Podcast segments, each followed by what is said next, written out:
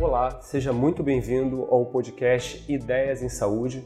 Eu sou o Diogo Rodrigues, médico oncologista. Aqui comigo está a Aline Gonçalves, também médica, também oncologista. Tudo bem, Aline? Tudo bem, Diogo.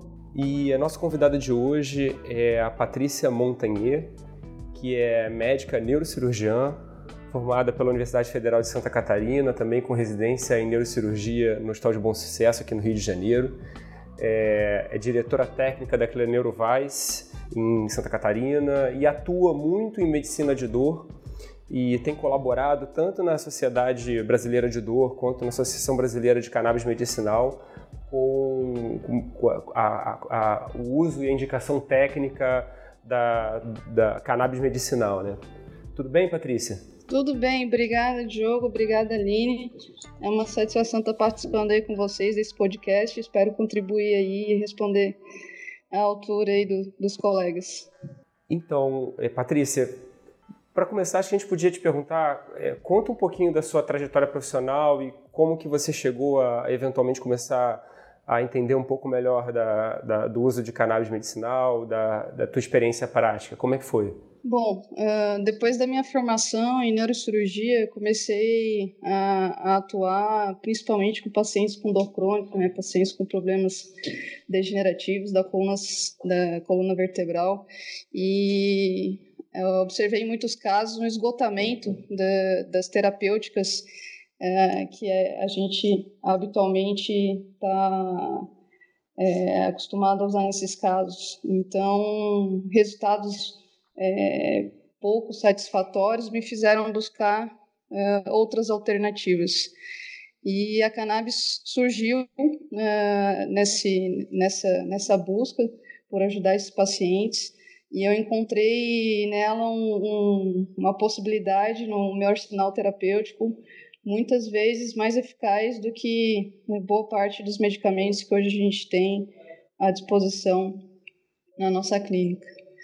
E hoje eu sou uma verdadeira entusiasta do uso medicinal da cannabis para pacientes com dor crônica, não só dores da coluna vertebral, mas pacientes com outros focos de dor crônica, pacientes oncológicos, né, que estão é, em tratamento de câncer ou em cuidados paliativos de câncer e pacientes com transtornos neurológicos diversos. Atualmente, a gente acompanha aproximadamente 250 pacientes em uso de cannabis para fins medicinais na nossa clínica e nós estamos observando resultados surpreendentemente satisfatórios, especialmente naqueles casos onde a gente já havia esgotado todo o nosso arsenal terapêutico. Patrícia, você pode contar um pouco para a gente a história da cannabis, quando começou, como começou a ser usada com esse fim medicinal e, e principalmente definir é, qual o objetivo desse uso. É dor? É, é psicoativo? Não é psicoativo? Quantas substâncias estão presentes nisso? Você pode definir para gente contar um pouco essa história? Bom, na verdade a planta do gênero cannabis, ela tem sido usada pelos homens desde milênios antes de Cristo, em diferentes lugares, épocas, civilizações, culturas. Ao longo do tempo, o ser humano foi construindo um vínculo natural com essa planta, usando-a em rituais religiosos, na indústria, para confecção de papel, tecidos, cordas, velas para os navios e também para fins medicinais. Os relatos formais do uso medicinal dessa planta remontam a 5 mil anos atrás. Ela é mencionada na primeira farmacopeia do mundo, a farmacopeia chinesa Pente Shaoxin. Das duas mil plantas da medicina ayurvédica, a cannabis é considerada a mais importante de todas. E ao longo da história, nós tivemos muitas demonstrações consistentes do uso da validade medicinal dessa planta. Em 1850, ela foi incluída no Tratado de Farmacopeia dos Estados Unidos como tratamento de inúmeras doenças, neuralgias, tétano, cólera, raiva, disenteria, alcoolismo, gota, epilepsia. Uh, a primeira publicação do Manual Merck, de 1889, que na época já era a principal e a mais vendida publicação médica do mundo, indicava cannabis para 62 problemas de saúde. Então, não é nenhuma novidade a aplicabilidade medicinal dessa planta. Na verdade, ninguém está inventando a roda. A gente só está validando com a ciência moderna uma prática ancestral cultural de milênios. Muito bem. Muitas vezes, quando a gente pensa, na verdade, sempre, quando a gente pensa em cannabis, a gente associa a maconha e a gente sabe que a maconha é utilizada é, de uma maneira ilegal, é, inalatória, né? As pessoas fumam. Então, assim, eu queria que você explicasse para a gente qual é a diferença da cannabis é, e da maconha que as pessoas estão é, habituadas a associar quando a gente fala em canabidiol. Bom, é bem importante essa pergunta para a gente é, começar a entender de onde surgiu essa ideia, essa concepção pejorativa em relação a cannabis, a maconha. Esse termo maconha, marihuana, surgiu no início da década de 30, né, entre 1900 e 1930, quando houve uma forte campanha sensacionalista de é, alguns políticos, empresários importantes é, do setor é, da indústria de papel de celulose nos Estados Unidos, do setor petrolífero nos Estados Unidos, que tentaram boicotar a produção de hemp, né, de cânhamo, para fins industriais, e também tentavam boicotar a imigração de mexicanos é, que é, entravam nos Estados Unidos para tentar, tentar vida, tentar empregos na, na Grande Depressão. Então, esse termo marihuana, maconha, foi logo associado a mexicanos, a pessoas marginais, bandidos, criminosos, maconheiros, é, de uma forma muito pejorativa. As pessoas associaram isso e isso está incrustado na, na, na, mente das pessoas até. Uh, a cannabis, ela, na verdade, ela tem uma grande variedade de, de cepas, né, que a gente chama de chemovars. É, ela pode ter graduações muito diferentes dos seus canabinoides. Né? Nós sabemos que nós temos mais de 100 canabinoides nessa planta, 100 diferentes tipos de canabinoides. Tecnicamente, até o momento, nós sabemos que tem 144 tipos de canabinoides diferentes na planta do gênero cannabis. E ela pode ser mais rica em CBD, que é o canabidiol, ou mais rica em THC, que é o tetrahidrocannabinol, ou mais rica em outros canabinoides. Né? Então, a planta que geralmente é cultivada para fins recreativos, que as pessoas tendem a associar com o nome de maconha, é uma planta mais rica em THC, em tetrahidrocannabinol. Tá? Mas existem muitos tipos diferentes é, de, de quimo-variantes né, dessa, do gênero cannabis, e para fins medicinais a gente é, tem muitas opções de diferentes dessas mais ricas em THC. Uhum. Então, didaticamente, a gente pode falar de duas substâncias canabinoides, que é o canabidiol e o THC. O canabidiol seria mais usada para o bem, para o fim medicinal, e o THC quando a gente associa realmente a fins recreativos, a dependência e a ação psicoativa. Seria isso? Hum, na verdade, isso é um, um misconception, né? é um misunderstanding. Está é, tá muito na moda as pessoas falarem do CBD, do canabidiol, do potencial medicinal terapêutico do CBD. Mas não é só o CBD que tem potencial terapêutico. Né? Essa planta tem mais de 500 substâncias ativas, mais de 100 canabinoides, diferentes tipos de terpenos, alcaloides, flavonoides, e todos eles com potencial terapêutico. Então, é fundamental a gente não reduzir a discussão científica dessa planta a um elemento químico, a um canabinoide. E o THC, sim, apesar de ser usado para fins recreativos é, e muitas vezes de forma abusiva, né, que causa essa independência, ele, quando usado de forma consciente, racional, orientada, supervisionada, tem efeitos terapêuticos importantes que se destacam. THC é fundamental em pacientes com dor crônica de padrão neuropática, THC é essencial em pacientes com demência. THC é importantíssimo na assistência do paciente oncológico, os pacientes com náuseas, vômitos, perda de apetite, emagrecimento, associado ao câncer, associado ao HIV, se beneficiam de forma significativa com o THC. Então, é, isso é, é um entendimento muito importante é, as pessoas não criarem nesse esse preconceito, essas, essas concepções é, equivocadas em relação ao THC. Tá? O THC, quando bem administrado, quando bem dosado, quando bem orientado, ele tem sim efeitos benéficos, terapêuticos, que se destacam inclusive em relação ao CBD. É, já que a gente começou a falar um pouco sobre CBD, THC, enfim, a gente, você pode falar um pouco melhor sobre o sistema endocannabinoide, onde essas substâncias atuam, é, como que ele funciona, os receptores CB1 e CB2, as diferenças, a, a, até mesmo dessas substâncias e outras. Você pode falar um pouco sobre isso? Claro. O entendimento do sistema endocannabinoide começou de forma embrionária, na verdade, com o entendimento da planta, né? Foi apenas na década de 60 que o a compreensão química dos elementos da planta começaram a ser desvendados. Rafael Michulan e sua equipe, é, químicos é, israelenses, eles conseguiram isolar os dois principais componentes da planta, canabinoides, o canabidiol e o THC, né, o tetrahidrocannabinol.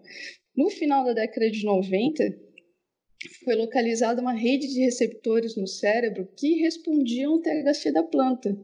Esses receptores foram chamados de CB1 e nós sabemos que eles estão densamente localizados no sistema nervoso central, especialmente córtex, cerebelo, hipocampo, núcleos da base, as áreas cerebrais que nós sabemos coordenam os movimentos, controlam as emoções, a memória, a dor, o prazer. Um dado interessante é que Curiosamente, não existem receptores canabinoides nos centros respiratórios e cardiovasculares do tronco cerebral. E esse é o motivo pelo qual a cannabis é extremamente segura. É virtualmente impossível ocorrer overdose por cannabis. Na sequência, na década de 90, ainda foram descobertos receptores CB2, principalmente nas células, nos tecidos do nosso sistema imunológico, evidenciando esse potencial anti-inflamatório e imunomodulador dos receptores. Ainda na, na, nesses estudos dos, dos, grupos de químicos israelenses de Michulan, eles identificaram a anandamina. A anandamina, que no, sans, no sânscrito significa alegria, é uma substância que o nosso próprio que interage com os receptores CB1 e CB2. Tá? A anandamina é um endocannabinoide. Assim como nós produzimos anandamina, nós produzimos outros endocannabinoides e o mais conhecido além da anandamina é o 2-araquidonilglicerol.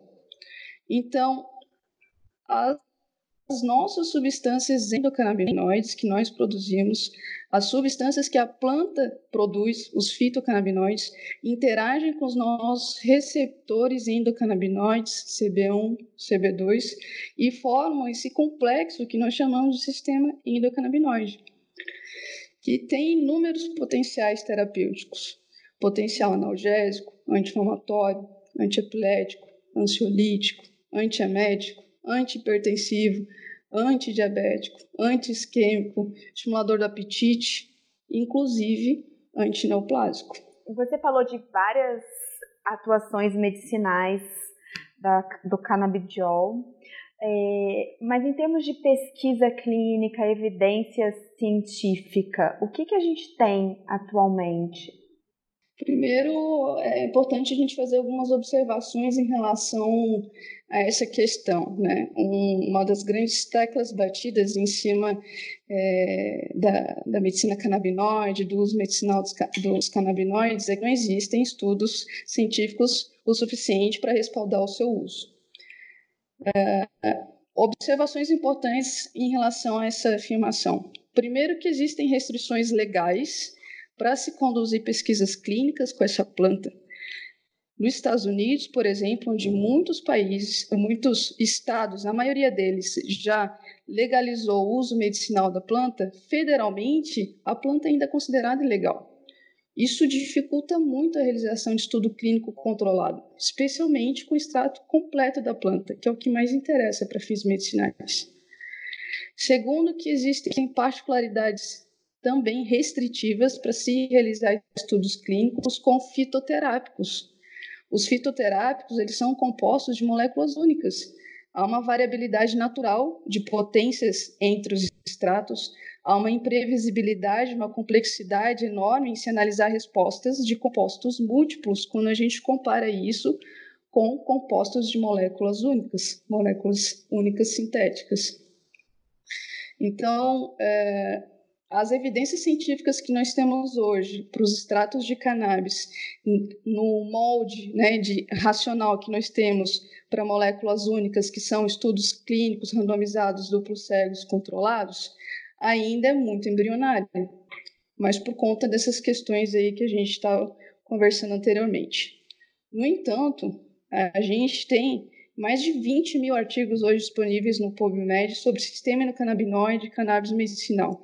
Já tem uma contundente base de dados validando o uso medicinal dessa planta e conforme vão amadurecendo esses processos legais relacionados a ela, mais clareza científica a gente vai ter do seu potencial terapêutico. Você falou um pouco sobre o uso da planta completa, completa do composto sintético, composto isolado. Você pode falar um pouco como é que isso vai ser na prática, até já englobando essa regulamentação da Anvisa? É, quais são as diferenças e o que, que é melhor, o que, que seria o ideal? Comumente, o racional da indústria farmacêutica para a produção de medicamento é identificar, identificar uma origem natural interessante, né? isolar um componente que possa explicar o efeito observado, comprovar que esse componente possui efeitos semelhantes da planta, purificar esse componente, sintetizá-lo e vendê-lo numa caixinha. Como, obviamente, a gente não pode patentear uma planta, a indústria tenta gerar variantes químicas estruturais para aumentar o grau de proteção de propriedade intelectual dos seus produtos. Né? Então, uma tendência clara da indústria em tentar desenvolver produtos sintéticos, produtos isolados da. Mas a nossa prática usando o extrato completo da planta e os estudos mais recentes que começam a comparar o uso de composto isolado sintético com o uso do extrato completo da planta nos mostram que a gente não precisa de toda essa sofisticação farmacológica que a indústria quer impor. A gente tem uma, uma meta-análise muito interessante publicada no passado do Frontiers Neurology, que comparou o uso do CBD isolado com o uso do extrato completo da planta, enriquecido em CBD, para o controle de epilepsia grave refratária. Essa meta-análise demonstrou resultados muito contundentes. Existe uma dramática diferença na posologia necessária para controlar as crises necessárias do composto isolado e do extrato completo da planta. A dose necessária para controlar as crises de epilepsia com CBD isolado é, em média, quatro vezes maior que a dose necessária para controlar as crises com extrato completo da planta. Os efeitos colaterais dos compostos isolados foram significativamente superiores aos efeitos adversos da planta completa. Então, isso tudo se explica por um algo que a gente é, observa no dia a dia nossa prática, que o efeito medicinal dos fitocannabinoides ele é amplificado quando todos os elementos da planta são usados em conjunto. Isso a gente chama de efeito entourage, efeito em comitiva. Então, essas centenas de canabinoides, flavonoides, terpenos que tem na planta, eles atuam em sinergia uns com os outros para modular os diferentes efeitos terapêuticos e amenizar os potenciais efeitos adversos de um ou outro componente. É muito mais eficaz, seguro, o uso completo da planta do que o uso de qualquer um dos seus componentes de forma isolada ou sintética. Falando em efeitos colaterais, você podia é, dar uma resumida no que, que é esperado de efeito colateral com o uso medicinal da, do canabidiol. E como que o médico deve se preparar para manejar, para aprender, como que é a curva de aprendizado de um profissional que começará a utilizar, a prescrever essa substância? Bom, muito importante a tua pergunta, Aline, porque a gente deve evitar extremismos né, nesse, nessa polêmica.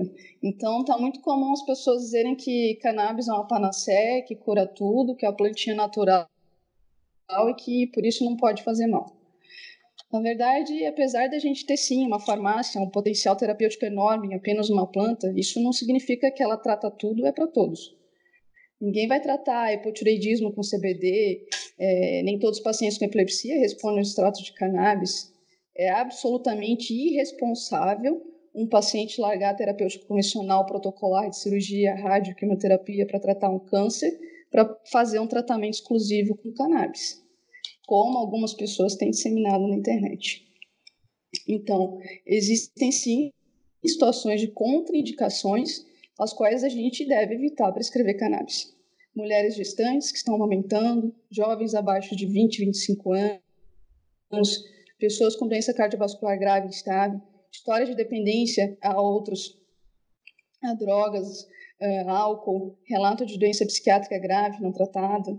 Existe sim associação entre, entre o uso de cannabis e o desencadeamento de sintomas psicóticos agudos, infarto agudo do miocárdio, acidente vascular cerebral, então, a cannabis definitivamente não é panaceia, não trata todas as doenças, nem é para todos os pacientes. E assim como todos os outros medicamentos que a gente conhece, os produtos à base de cannabis também têm efeitos adversos. Mesmo os extratos ricos em CBD, comumente usados é, para tratar convulsões, dependendo da dose, eles podem, inclusive, causar crises convulsivas. Os, os estudos que, do Epidiolex, que é o CBD isolado da GW, conseguiram né, a aprovação do FDA para tratamento de epilepsia grave refratária da síndrome de Lennox-Gastaut-Dravet, apresentaram baixas devido à piora do padrão convulsivo de alguns pacientes. O CBD isolado da GW causou status epilético em alguns pacientes. Né? Então, canabinoides têm efeitos adversos. Para ficar um pouco mais claro e para os colegas é, começarem a assimilar melhor é, o que, que cana cada canabinoide pode causar de efeito adverso, de forma geral, podem causar frequentemente sonolência, fadiga, redução do apetite, diarreia. Tá? O THC ele pode causar uma miríade de sintomas adversos. Ele pode causar tontura, sonolência, boca seca, taquicardia, Hipotensão arterial é muito comum em idosos, alteração de memória, cognição, como todos sabemos. Também pode causar cefaleia, visão turva e, e pode também induzir, dependendo da dose, náusea, vômito, sintoma psicótico agudo e também tem um potencial convulsivo. Na verdade, a janela terapêutica dos canabinoides, não raras vezes, é muito estreita e desafiadora. É, só uma coisa em relação à idade que você falou, é, abaixo de 20, 25 anos, mas eventualmente pode ser usado em crianças com um quadro de epilepsia refratária?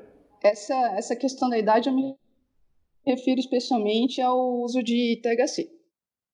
Em relação às interações medicamentosas, principalmente nos pacientes oncológicos, geralmente são pacientes que usam várias medicações, é, como fica nesse contexto de, de tanto de quimioterapia quanto de antieméticos ou outros remédios para dor? Bom, a gente ainda está numa curva de aprendizado né, em relação ao uso dessa substância na nossa prática clínica. Então, a gente ainda não tem o panorama completo é, do que, que ela pode causar em, em cada doença, em cada indivíduo e, e o quanto ela pode interagir com as outras medicações. A gente tem mais experiência com os medicamentos frequentemente utilizados nas, pacientes com, é, com epilepsias né, graves, refratárias. Então, é, nós sabemos, por exemplo, que os canabinoides tendem a exacerbar os efeitos dos benzodiazepínicos. A, a interação entre é, clobazam, por exemplo, e CBD é muito intensa, os pacientes ficam muito mais sonolentos e prostrados. Há uma interação entre é, CBD também e valproato, tá? É, há relato de aumento de enzimas hepáticas em até três vezes nesses casos. Há uma, um, sinérgica entre os canabinoides e os opioides. É muito comum, e isso já tem sido evidenciado em estudos clínicos, a redução da, da necessidade de opioides analgésicos mais fortes quando se associam os canabinoides.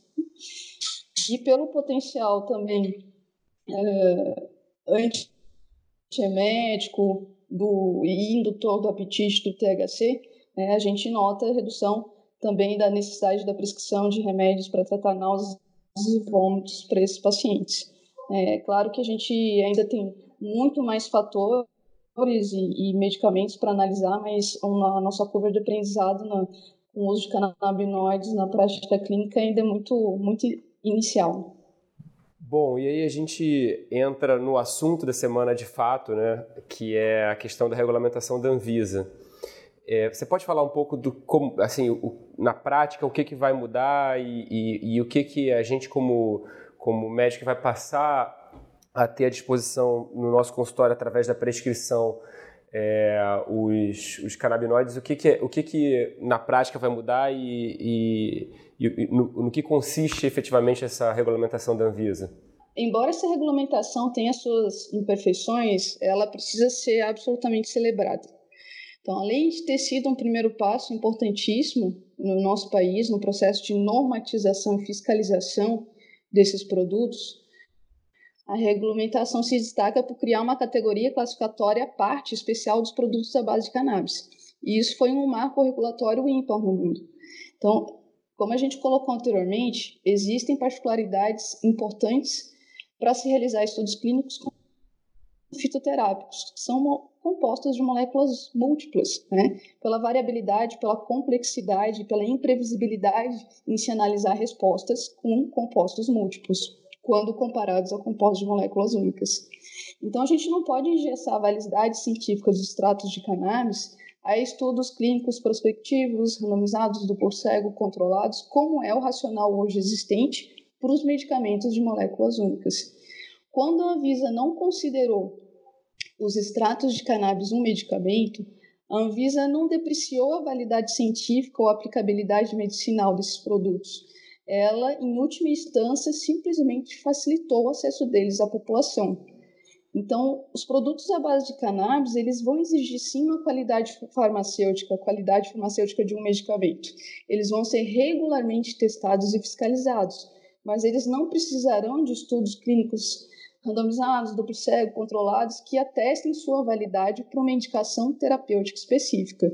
E isso facilita muito o registro de produtos permite com que eles sejam também mais baratos para o consumidor, permite um acesso mais fácil, principalmente porque o uso, a finalidade terapêutica vai ser decidida caso a caso na relação médico-paciente. Isso confere muito mais liberdade e flexibilidade para o médico prescritor. Então, diferentemente dos medicamentos de moléculas únicas, que são baseadas em alvos únicos, com indicações terapêuticas específicas, os extratos de cannabis têm múltiplos alvos, múltiplos efeitos terapêuticos. Uh, por exemplo, um paciente de epilepsia que faz uso do óleo de cannabis não está só tratando crise de epilepsia, ele está dormindo melhor, se alimentando melhor, está menos ansioso, menos irritado, está mais sociável, mais produtivo.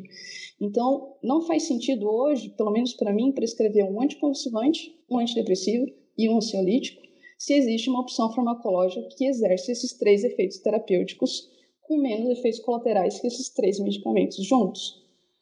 Então, quando, quando a Anvisa não exige que os extratos de cannabis é, tenham esse status regulatório de um medicamento, a Anvisa confere essa liberdade, essa flexibilidade na prescrição desses produtos pelos médicos.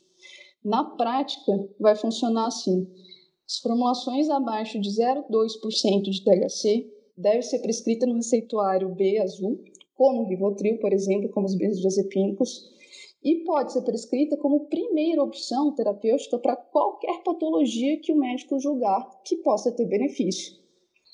O médico e o paciente precisam apenas assinar um termo de anuência, né, um TCLE, um, termo de consentimento livre esclarecido. E essa receita deve ser renovada a cada 60 dias. Para os produtos acima de 0,2% de THC, a receita deve ser no, no receituário amarelo, na receita A, como é a morfina e o, a ritalina, por exemplo. E esses, esses casos devem é, ter como característica o uso compassivo, ou seja, casos que tenham esgotado as alternativas terapêuticas de tratamento ou pacientes terminais. Então, em resumo, facilitou o acesso. Cada vez mais as pessoas vão começar a usar, a dar um retorno, a dizer o que funciona, o que não funciona. E essa regulamentação foi apenas o primeiro passo, né? Tanto é que já está programada uma revisão dentro de três anos. Patrícia, então o que você está querendo dizer é que a Anvisa, a regulamentação da Anvisa, ela foi diferente da regulamentação ou da aprovação do FDA. É isso? Isso. Lá nos Estados Unidos, os, o, os fitocannabinoides, né, a cannabis, federalmente, ela é considerada ilegal. Né? Olha que incongruência.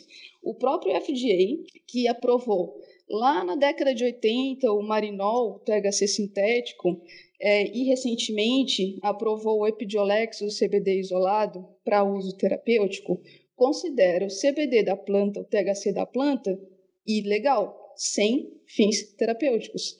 Então é, é uma incongruência científica assim, que, que extrapola o nosso entendimento. Né?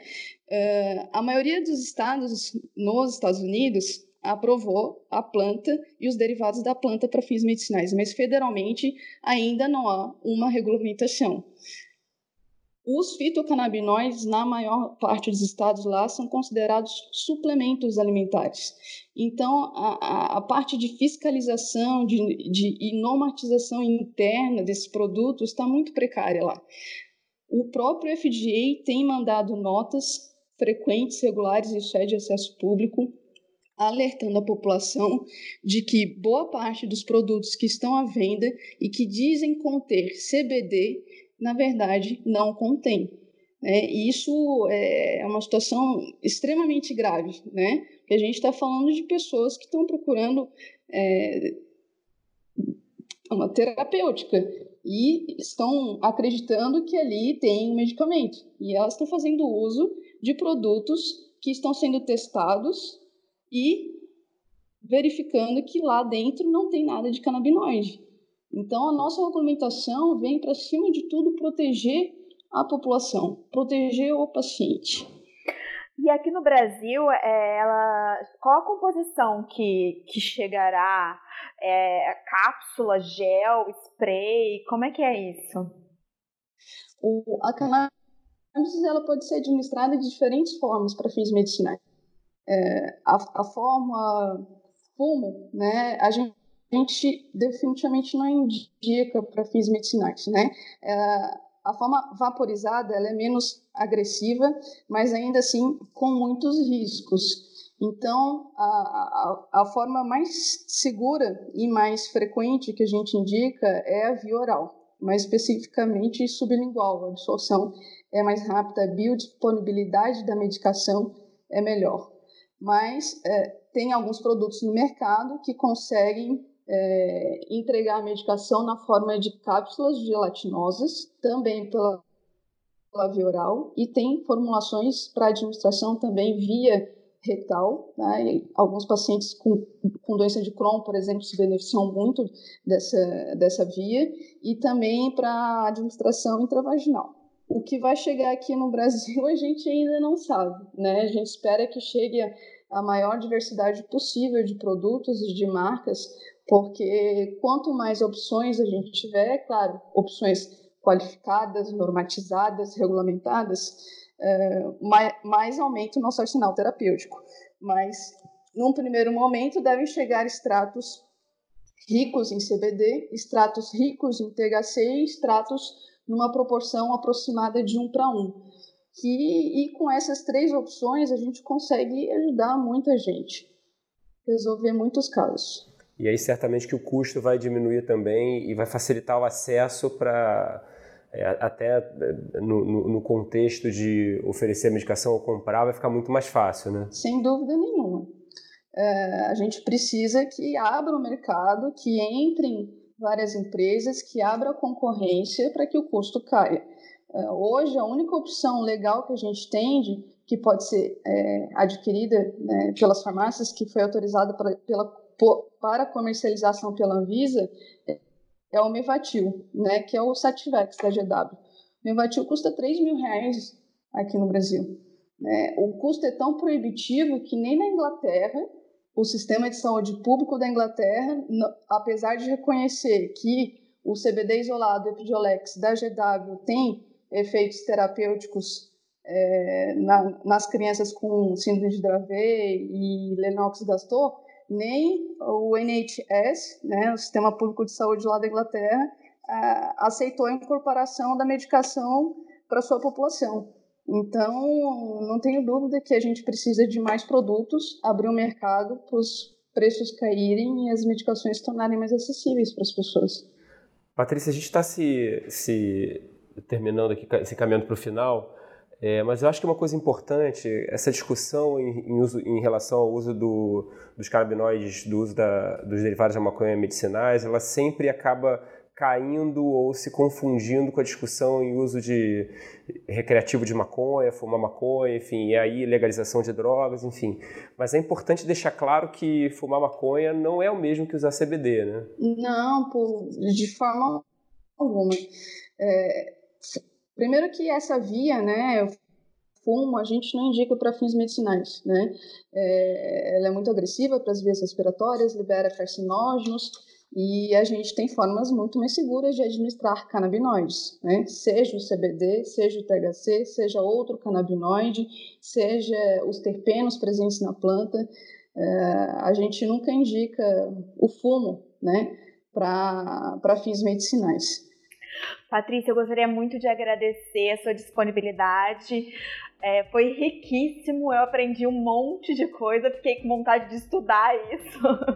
eu espero que a gente consiga, é, com esse episódio, estimular muitos médicos e pacientes também, que a gente consiga trazer para nossa prática essa substância com segurança e trazendo qualidade de vida para os nossos pacientes, que no final das contas é o que a gente quer.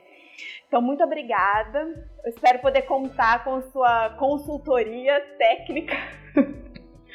e agradecer mesmo e, e, e pedir para você estar disponível para outros episódios, porque eu tenho certeza que muitas dúvidas vão surgir, as pessoas vão acabar solicitando e a gente pode, inclusive, deixar pre preparado e programado um segundo episódio com outras dúvidas que possam surgir. Com certeza, Aline. Fico muito contente com a iniciativa de vocês.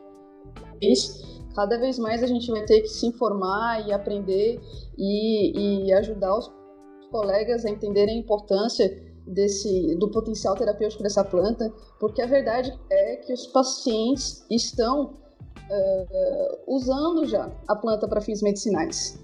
Né? Frequentemente, eh, os pacientes têm procurado, os colegas, nos procurado, é, mais informados, mais atualizados que nós mesmos. Então, as pessoas estão usando, vão usar para fins medicinais, com o médico ou sem o médico. É fundamental que a gente se capacite. É, eu faço uma analogia que quando a gente tem uma dor de barriga, a nossa avó nos receita um 46 e fica tudo bem. Mas quando a gente está diante de uma doença de Crohn, de uma retocolite ulcerativa, de uma neoplasia de reto, a gente quer consultar o especialista mais capacitado do mercado. A gente quer ter acesso a um medicamento mais seguro e eficaz, aderir a protocolos clínicos que foram extensivamente validados pela ciência. E com a cannabis medicinal não deve ser diferente, é exatamente a mesma coisa. É, eu não acho que aquele, aquela, aquele rapaz que está super estressado com uma tese de doutorado, quer tomar umas gotinhas de CBD para reduzir a pressão é, emocional, para dormir melhor, ficar mais produtivo, é, vai precisar consultar um especialista em medicina de cannabis. Mas uma criança com epilepsia grave e autismo severo, um rapaz de meia idade com câncer agressivo, uma senhora com Parkinson avançado, com discinesia tardia por levodopa, vai precisar de um profissional altamente capacitado para usar cannabis com segurança e eficácia. Então é imperativo que os profissionais capacitem para dar suporte a esses pacientes, portadores de doenças graves, complexas, incapacitantes, para que eles façam uso de produtos à base de cannabis cada vez de forma mais eficaz e segura. Aline, Patrícia, muito obrigado. Obrigado, Patrícia. Até uma próxima. Tchau, tchau. Tchau, tchau, pessoal.